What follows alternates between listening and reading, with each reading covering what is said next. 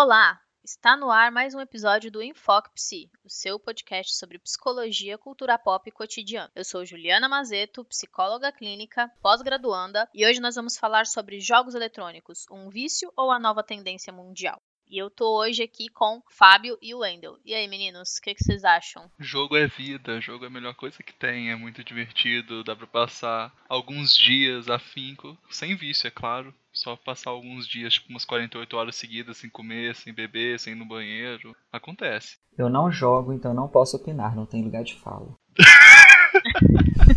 Olha, eu acho que eu tô demorando muito para tirar a minha caçadora level 73 do level 73. Eu só acho isso. Assim. É, mas a gente tem que considerar que o joguinho já morreu e que agora a moda é MOBA. Que o que, que é, é MOBA? Vamos falar um pouquinho então antes do, dos tipos de jogos, só para quem tá ouvindo entender, apesar de que, né, eu acho que muita gente que escuta a gente vai entender, mas ok. Primeiro, o que, que são os jogos eletrônicos, né? Os jogos eletrônicos são qualquer tipo de game desenvolvido em uma plataforma eletrônica, seja celular, computador, é, videogame, tablets, aparelhos portáteis, qualquer, qualquer tipo de game que foi traduzido para uma linguagem digital. E aí tem os clássicos, que são os joguinhos de plataforma mais antigos, que todo mundo conhece, como Super Mario, Mario Kart, Mortal Kombat. E também tem os famosos jogos online, que esse é o, que, o que tem subido, tem aumentado a febre dia após dia, né? Tem crescido a audiência e conquistado cada vez mais público a, a ponto de fazer eventos gigantescos em função de um campeonato.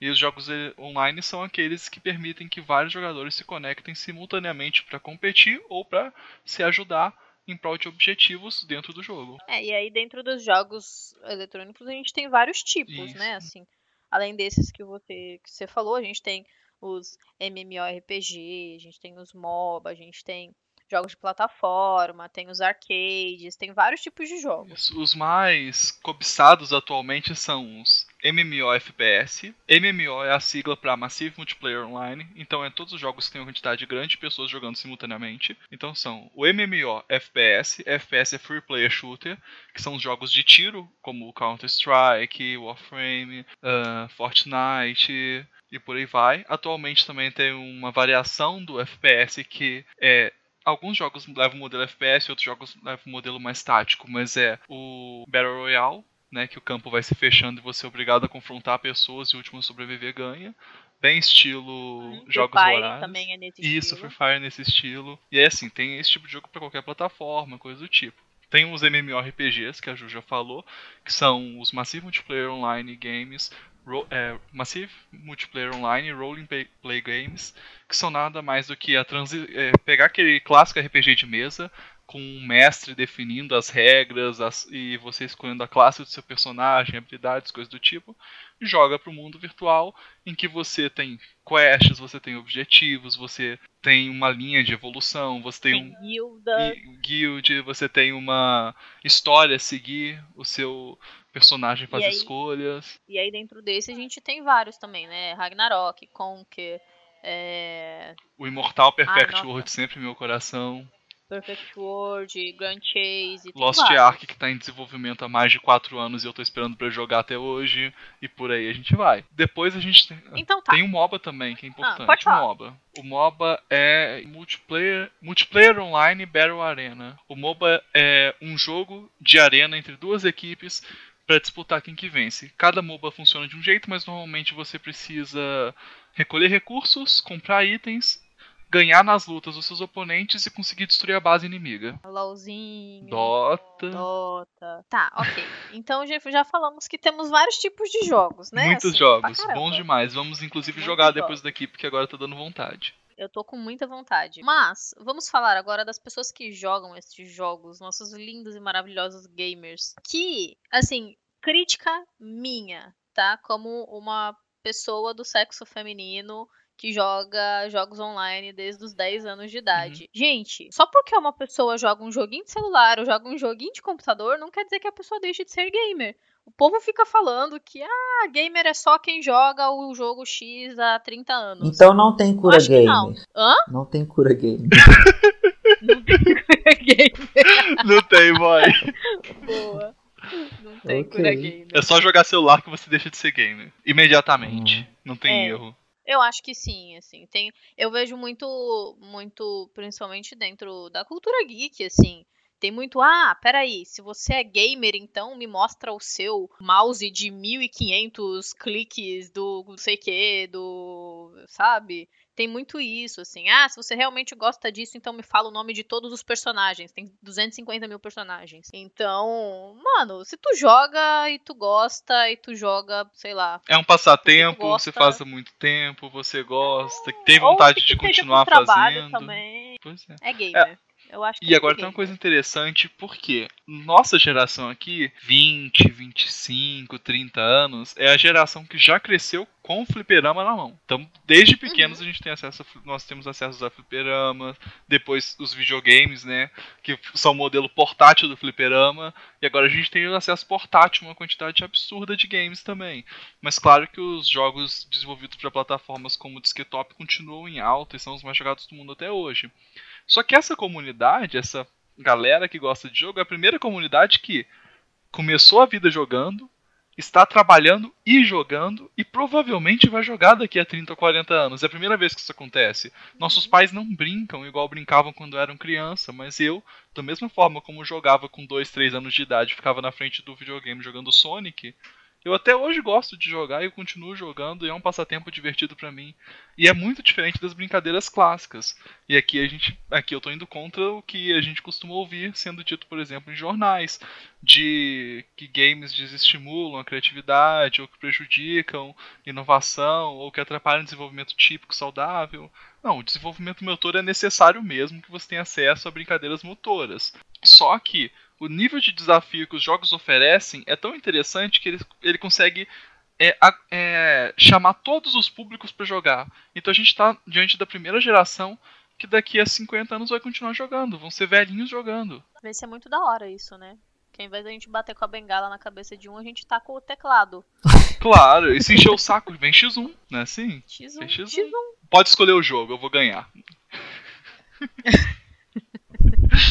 Mas, ok, temos diversos jogos, temos as pessoas que jogam esses jogos, mas agora vamos falar de coisa séria. O Não de TechPix. coisa legal, que nem TechPix. Ah. Vamos falar de coisa séria. O que, que acontece com esses jogadores? Tá.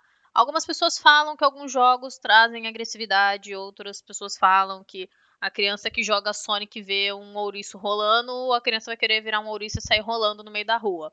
É...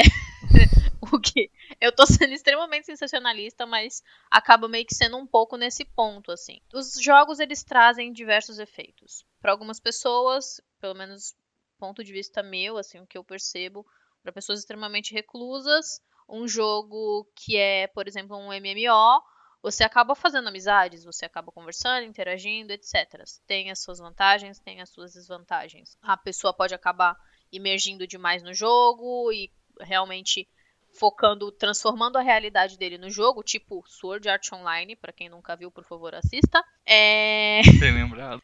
bem lembrado, Sword Art Online é uma ótima referência de pessoas que ficam totalmente imersas em jogos. Uhum. E o jogo, ele acaba muitas vezes fazendo uma parte da rotina, principalmente na geração nossa, assim. Meus, a maioria dos meus amigos, todos jogam jogos online, jogos de mesa, mas todo mundo joga. Você vê o pessoal jogando por diversão, você vê o, pessoal jogando por trabalho, você vê o pessoal jogando pra passar tempo ou pra esquecer da vida. Uhum. Ok. Quando você perde nesse jogo, o que que acontece? Rage. A a raiva vontade emerge. imensa de jogar o computador na parede, quebrar o telefone, quebrar um mouse, quebrar um teclado. E aí, o que, que a gente faz? Não quebra porque é caro, essa é a minha sugestão. Mas se não for possível, Exatamente. Primeiro vamos lá. O que é o rage? Essa raiva intensa que os jogadores sentem. Se você não sabe o que é o rage, nunca ouviu falar a respeito disso, vai no YouTube e digita R-A-G-E espaço LOL, L-O-L, e clica em qualquer vídeo, você vai entender o que, que a gente está falando aqui. O que Você provavelmente vai dar risada. Isso, ou ficar com medo. O que acontece normalmente nos jogos, de um modo geral, é que os jogos estimulam a competição, principalmente jogos que são multijogadores, né? Então assim, ao mesmo tempo que eu fico morrendo de inveja de alguém que ainda não teve oportunidade de experimentar o que é a experiência de jogar Skyrim, The Elder Scrolls 5 Skyrim, que é uma coisa assim absurda, sabe? Quando a gente fala de imersão, história, peso de decisão, é uma coisa que você vai jogando. Eu lembro da primeira vez que eu joguei esse jogo, eu fico assim, cara, que coisa incrível, coisa fantástica. Eu quero um livro disso, eu quero um filme disso, eu quero animação, eu quero música, eu quero tudo. É tudo tão bem trabalhado, tão bem feito, é uma imersão tão grande. O mesmo vale para Daylight, por exemplo, ou para jogos assim, que são single player. Mas quando a gente vai para o mundo dos jogos online, o negócio muda bastante de figura. Nos jogos online, raramente tem uma história muito profunda. Alguns jogos ainda tentam desenvolver cada personagem individualmente, como o caso do LoL que trabalha individualmente com o LoL League of Legends, tá, gente? Que trabalha individualmente com cada campeão, com a história, com a relação entre eles, mas isso é uma coisa muito rara. E esse não é o foco do jogo. O foco é o competitivo. É você contra outra equipe. E sempre que você está em uma posição dessa de competição constante, quando a gente perde, o nosso ego é ferido diretamente. Quando você perde é porque você jogou pior do que outra pessoa. Você pode reclamar da equipe, você pode reclamar da lentidão da internet, o famoso lag, você pode reclamar dos servidores, você pode reclamar da, do desenvolvimento do jogo, mas o que interfere na verdade é que a, sua, a diferença é a outra pessoa mais habilidosa que você. Aceitar isso não é uma coisa fácil, então a explosão de raiva vem. Você cometer um erro, você vai ficar nervoso consigo mesmo. Você fica, poxa, eu cliquei errado, que merda, se bate, joga o teclado, xinga. Você vai fazer aquela jogada perfeita e você vacila na hora. A adrenalina tá lá no topo. É como se você estivesse numa corrida no final de um campeonato importante e aí você vai tropeça no final. Não, não dá para não ficar com raiva. A raiva é uma coisa natural, uma reação natural esses momentos. O problema do Rage é que a intensidade dele é muito alta e normalmente ele agride outras pessoas. A pessoa quando fica com raiva, ela dificilmente vai falar, ok, eu errei, eu tô com raiva de mim por eu ser incompetente em jogar e errar dessa forma. Raramente alguém vai pensar dessa forma. Normalmente é, que bosta, minha equipe é uma porcaria, bando de lixo, espero que todos eles morram e começa a agressão no chat constante. Não é isso, Juju? Mas são todos os jogadores que são assim, Wendy? Não. Eu acho que não. Eu acho que assim, cada jogador lida com a sua rage, mas tem muita gente que dá rage. Eu já vi gente quebrando teclado, já vi gente quebrando mouse, chutando cadeira, de sair realmente full pistolão, assim, né? Exato. É, é... Eu, por exemplo, a minha rage, quando eu estou jogando, eu basicamente dou uns gritos e começo a xingar. E ok, assim, passou aqueles dois minutinhos ali de pura raiva, puro ódio, tá bom, agora eu vou jogar direito, deixa eu voltar a jogar aqui. É a minha rage. Mas eu já vi gente dando rage monstruosa de você que tá do lado, você fica com medo de ser agredido ali no momento, entendeu? E a expressão. E se a gente Pode for. falar. Pode falar. Não, A expressão de raiva é natural. Só que cada pessoa vai expressar de um jeito. Todo mundo vai ficar. Jogando um jogo, todo mundo vai ficar extremamente feliz ganhando, uma liberação fantástica de hormônios, assim, tranquila. Você ficar lotado de dopamina quando você ganha. Quando você perde, a adrenalina que já tá lá no topo vai fazer um disparo na sua amígdala, que é maravilhosa para deixar a gente com raiva, e vai fazer você ter vontade de quebrar tudo que tem à sua volta. Só que os jogadores, de um modo geral, os jogadores não sabem controlar isso, Fábio, que você tinha perguntado se galera, se eles são assim. Não, de modo geral não. Tanto é que as, as empresas dão premiação por bom comportamento, por tipo assim, se você não foi reportado nenhuma vez, se não teve nenhuma punição na sua conta, você vai receber recompensas por bom comportamento. É uma maneira deles tentarem acalmar a comunidade. Eu, quando dou rage, por exemplo, eu nunca ataco outra pessoa. O pessoal até que joga comigo até fica zoando com a minha cara. Por quê? Normalmente quando eu tô com raiva, eu me xingo. Tipo, que droga, tô errando, tô vacilando, tô, atragando, tô estragando o jogo, tô atrapalhando, desculpa. E às vezes eu fico tão, mas tão puto que eu vou e me dou um soco na perna. Isso é muito raro de acontecer. É, mas sabe quando você tá ganhando? Assim, tudo depende de você e você é a pessoa que vacila? Aí nessa hora eu fico puto comigo mesmo. Assim, cada um vai expressar de um jeito. Então, Wendy, mas tipo assim, pelo que eu te conheço, já é um pouco de um padrão seu de lidar com a raiva, o seu padrão comportamental. Isso. Então é que a gente pode pensar o seguinte: a maneira com que as pessoas lidam com essas situações nos jogos tem mais relação com a forma com que elas lidam, elas lidam com situações semelhantes na vida delas, né, com explosões de raiva, ou vocês percebem que tem uma diferença quando é no jogo com relação a qualquer outro tipo de raiva, outra situação que provoque. Eu acho que no jogo é o mesmo comportamento que a pessoa tem na internet, é o mesmo comportamento modelado na internet, porque ninguém se comporta na vida real como na internet. A internet é a terra, a terra dos haters. Uhum. E no jogo, o que acontece é, além do cara já ser um hater na internet, ele ainda se potencializa pelo fato de estar competindo. Então, como eu falei, adrenalina na puta que pariu e o cara já é um hater, já tá esperando a oportunidade para criticar, para xingar, deu a oportunidade e pronto, descarregou. Então tem uma diferença de, a, de, a depender do ambiente, assim, o ambiente online e o ambiente da vida. É muito raro a gente ver, por exemplo, pessoas jogando no videogame, eu do seu lado, assim, até videogame agora é online, né? Mas eu do seu lado, nós dois jogando no mesmo aparelho, é muito raro eu te xingar, brigar com você, jogar as coisas. Algumas vezes acontece em alguns grupos de pessoas, sim, mas é extremamente raro. Porque você está no contato presencial, é bem diferente. Uhum. Quando você está um, lado a lado jogando, é, um, é uma experiência muito diferente. Eu já tive a experiência de estar tá jogando computador computador à frente, tipo, as duas pessoas jogando no time, tá, etc. É, de não dar tanta rage, assim, né? De não o máximo que você vai falar, pô, faz aí o negócio direito, né? Faz isso, faz aquilo. Você se comunica com a pessoa. E aí, quando perde, tipo, tá, ok, perdemos. Beleza. Mas, o que eu percebo, principalmente quando a pessoa tá sozinha, jogando, extremamente sob pressão, porque, pensa assim, os jogos que, que o pessoal geralmente dá muita rage são os MOBAs, é, que são jogos em equipe. E o FPS. Então, e os FPS. Então você pensa, você tá num jogo que você tá numa partida às vezes ranqueada, que é para você entrar num ranking, comp competir real, etc, ganhar recompensas.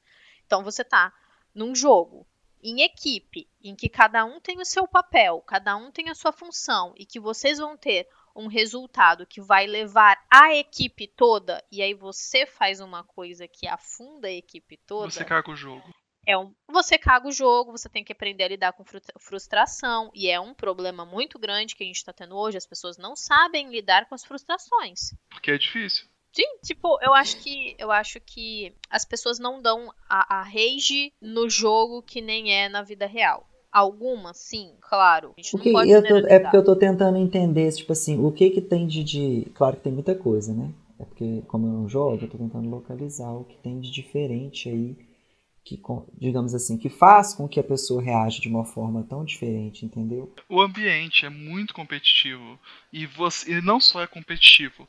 Durante um jogo não é a pessoa que está dando rage que que está sendo agressiva. Todas as pessoas estão sendo agressivas. O time adversário está te provocando o tempo todo. O seu time está te criticando o tempo todo. Então, se você erra, se é, você tenta... vacila, é tipo uma forma de contra-controlar. Você está sendo, tipo, punitivo comigo, agressivo, então eu também tenho que tentar diminuir é, essa punição, essa agressividade que está vindo? Seria? Pensa Isso. que é um ambiente extremamente hostil.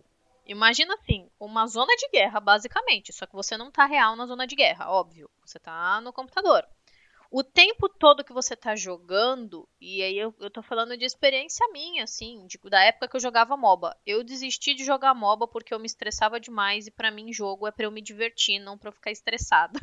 então, assim, é, você pensa assim, principalmente para quem joga MOBA. Você tá jogando, você tá xingando o cara do outro time, o cara do outro time tá te xingando, você faz uma merda, o cara que é teu colega, ao invés de te falar, tipo, porra, cara, faz desse jeito, não, ele vai te xingar por causa do que você fez, e aí você vai xingar o cara. É basicamente uma distribuição de xingamentos gratuitos. Vocês ficam ansiosos quando vocês estão jogando? Extremamente, extremamente. Eu sou um pouquinho eu diferente. É, porque você tava me falando assim, me parece que isso gera ansiedade. Gera, gera, gera, ansiedade, gera estresse. O Wendel, você fica estressado. Não, eu jogando. fico estressado durante as partidas quando eu começo a errar. Se Sim. eu errar. Agora, se eu tiver com controle do jogo, se eu tiver realmente tendo ciência do que eu estou fazendo, entendendo o que, que eu estou fazendo direitinho e conseguindo executar o que eu tinha planejado, eu fico tranquilo. Mas ficar ansioso antes do jogo, ou ficar ansioso durante o jogo, coisa do tipo. Ah, não. Antes do jogo eu não fico, não. Não fico nem antes nem durante. Mas eu, durante. durante. Eu fico, tipo, durante o jogo, meio que a mesma situação do Wendel. Eu tô jogando. Se alguém começa a fazer alguma merda que tá prejudicando o meu jogo, ou que eu fiz alguma coisa que tá prejudicando o jogo, aí eu passo a ficar ansiosa. Aí eu passo a ficar estressada. Tem um, até um exemplo que aconteceu recentemente comigo que foi o seguinte, eu tava jogando, tava jogando LOL, e dois caras começaram a me perseguir, né? E eu tava falando com o pessoal, ô oh, gente, tem dois caras aqui atrás de mim. E, à medida, e eu, enquanto eu falava com eles, eu tava desviando de tudo e escapando, né? Conseguindo fugir. Aí o pessoal parou de jogar e começaram a falar: vamos ficar assistindo o. Olha só como é que ele fala calminho enquanto tem duas pessoas tentando matar ele. Olha como que ele não fica estressado.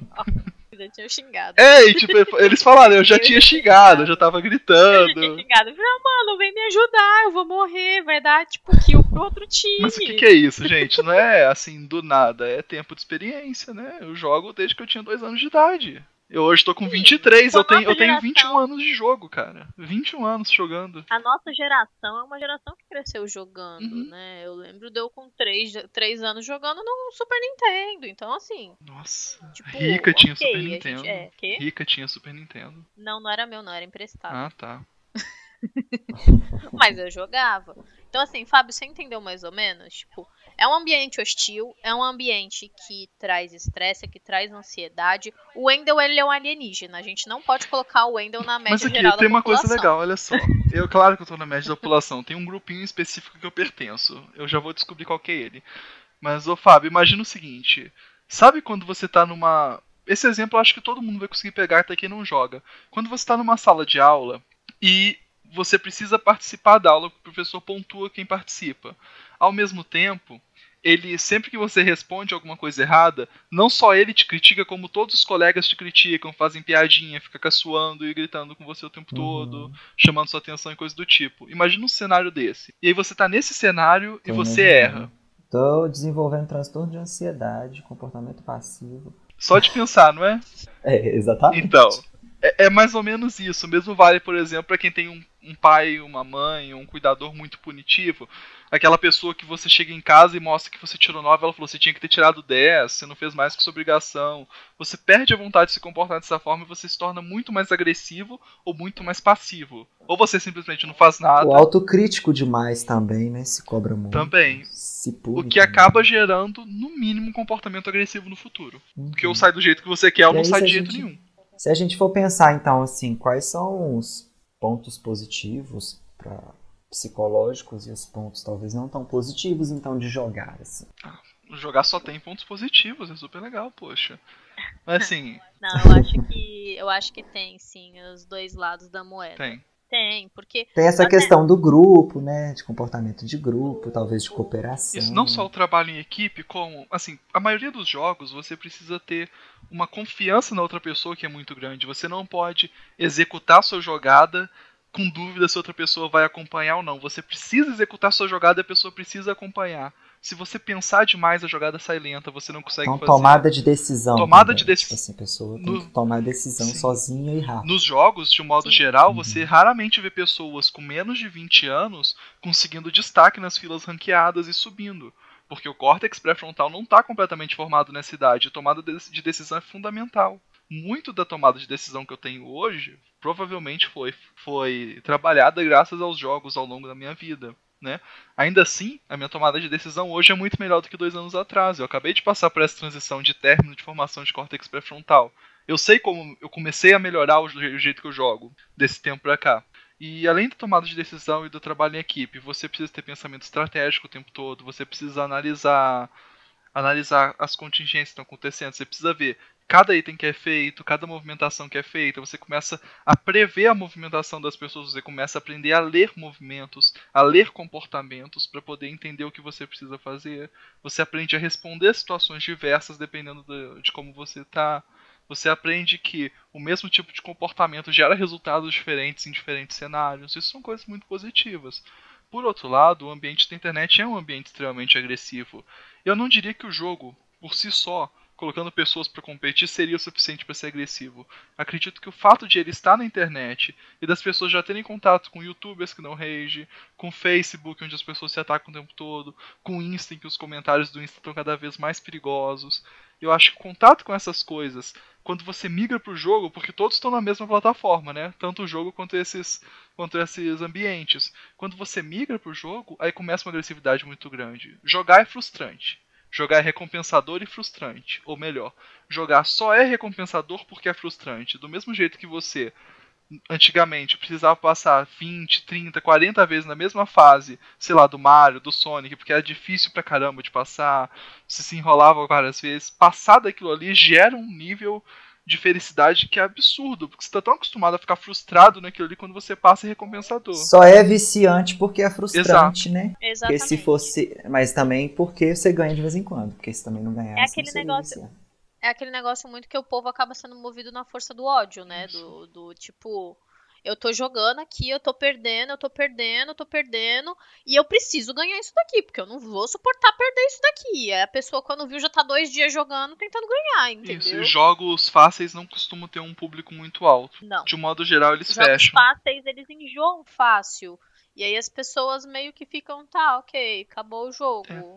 Ao mesmo tempo que jogos extremamente difíceis desestimulam também, porque é onde que tá a recompensa ali. Isso, o jogo normalmente tem. O jogo normalmente é muito difícil, mas tem um equilíbrio que permite que você. O, o jogo ideal é aquele que é desenvolvido de uma forma que você tem uma linha de aprendizado que te permita falhar, aprender e ultrapassar o desafio.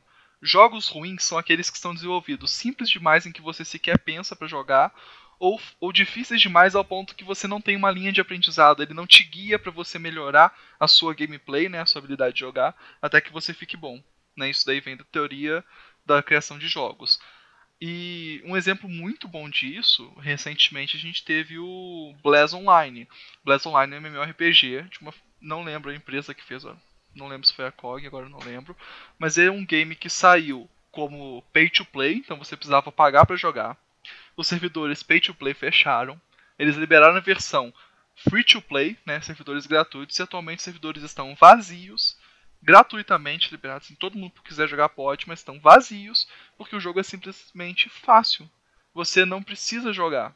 E é por isso também que os jogos mais antigos, que antes tinham um nível de dificuldade maior, como Perfect World, e que foram implementando novas mecânicas dentro do jogo para simplificar a vida do jogador, como auto-track, como viagem instantânea, como combate instantâneo, sistema de combos, coisas do tipo, que fizeram a gameplay ficar automática, eles também tiveram um número pesado na redução de jogadores. LoL, na última temporada, o League of Legends é o jogo mais jogado do mundo e continuou sendo durante anos e anos e anos e provavelmente vai continuar sendo. Mas a última temporada ele teve uma queda de jogadores que é uma coisa absurda.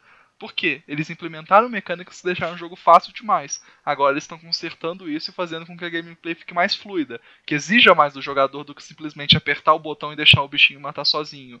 Agora está exigindo estratégia novamente, escolhas, tomada de decisão, que são coisas importantes para os players, são coisas que os players gostam.